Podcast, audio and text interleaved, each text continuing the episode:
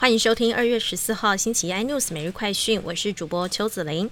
国内今天新增四例本土个案，其中高雄砂石场群聚案新增一例，苗栗个案是竹南市场的摊商。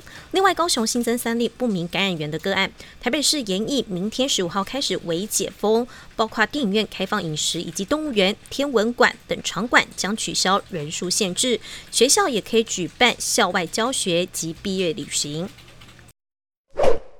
俄罗斯坐拥丰富天然资源，也是小麦出口大国。如果俄罗斯真的采取军事行动入侵乌克兰，引发西方制裁，可能会引爆商品市场震撼。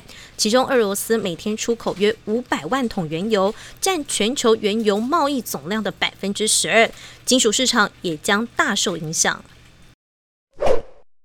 艺人林瑞阳、张庭在中国遭冻结资金二十六亿元，还被爆出逃难回台湾。不过，据中国媒体最新报道，夫妻俩已成立新的公司——上海一生二科技有限公司，似乎要东山再起，经营的项目像是电脑科技、艺术交流、网络科技等等业务。而张庭持股百分之五十五，林瑞阳持股百分之四十四，资本额三千万元人民币。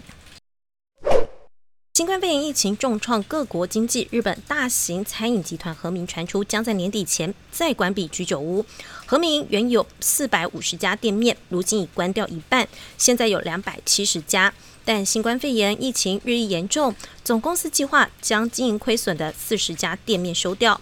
和明集团二零二二年度集团全体营业额比前一年度衰退百分之三十以上，亏损超过一百一十亿日元。更多新闻内容，请锁定有线电视四八八十八 MOD 五零四三立财经台 iNews，或上 YouTube 搜寻三立 iNews。感谢台湾最大 Podcast 公司声浪技术支持。您也可以在 Google、Apple、Spotify、KK Bus 收听最新 iNews 每日快讯。